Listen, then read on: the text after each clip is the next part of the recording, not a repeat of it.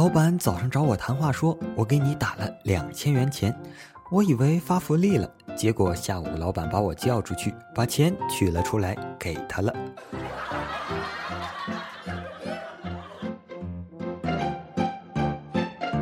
这个悲惨的实例来自于豆豆调频同号 QQ 群小童同学，默哀三秒钟，同时表示真的很欢乐，欢迎大家将不开心或者是囧人囧事拿出来分享，给大家开心开心。好了，闲话少说，开始我们本期的节目吧。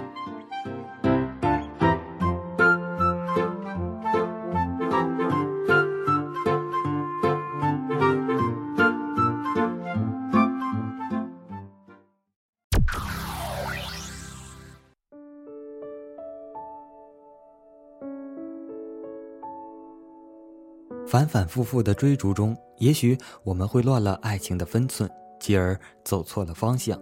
可最终还是选择了最正确的那条路，辨认出了真爱的旅程。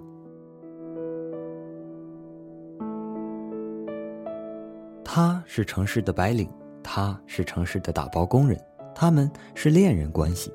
白天他在公司喝着正宗的鹊桥咖啡，下班后他吃他买来的廉价冰棍儿。中午，他品味着公司精致的饭菜；晚上，他带他去脏兮兮的饭馆吃并不正宗的兰州拉面。这样的恋情从开始的那一天，便仿佛注定了某一种结局。他每天去接她，然后送她所居住的电梯口，道一声晚安，匆匆离去。那天，他突然想撒娇，他说：“背我上去吧。”他看了看电梯，电梯运转良好，然后他回头说：“好。”他没问理由，他背着她从一楼开始慢慢向上爬，爬到一半，他累了，他说：“休息一下好不好？”他突然来了兴致，娇舔着说：“不行。”他就真没有休息，一直爬到了他寓所的十七层。他有一丝感动，但是最终他们还是分手了，因为有时候仅有感动并不能将爱情进行到底。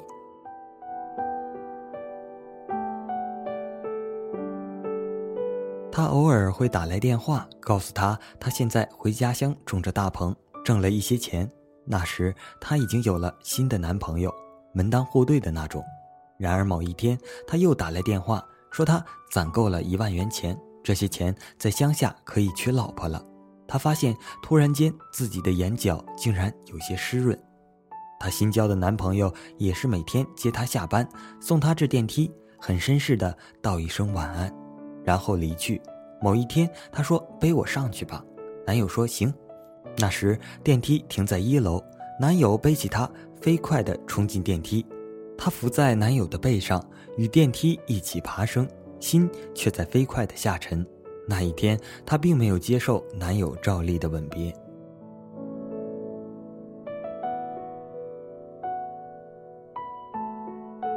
他给她打电话，问他一万块钱花出去没有。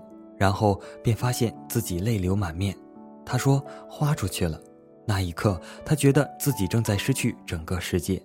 几天，他在电梯口看见了他，他的手里拿着一枚戒指，很高档。他把戒指扬了扬，说道：“九千九百九十九块，还剩一块，交给你保管。”他乐了，然后开始哭泣，哭得一塌糊涂。他说：“背我上去。”他回答道：“好。”然后背着他一步一步爬着楼梯，途中他累了，他说：“这次让不让休息？”他说：“不行不行。”他沉默着，一直爬到了十七楼。一个男人肯背着一个女人爬着最漫长的楼梯，甚至可以不问理由，那么这个女人还有什么理由拒绝他呢？从开始到现在，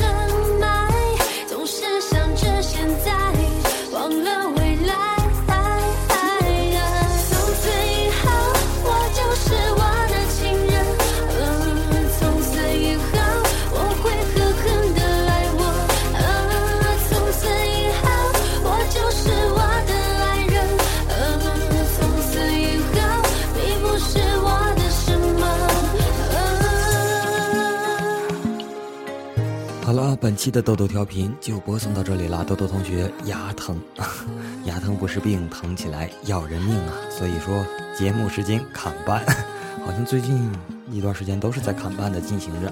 之后很快养好了，不上火了，节目就正常更新了。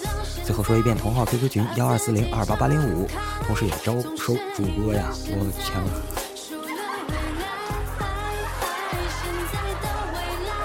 不知道怎么，不知道怎么说好了，心非常非常需要主播，然后跟我一起做节目。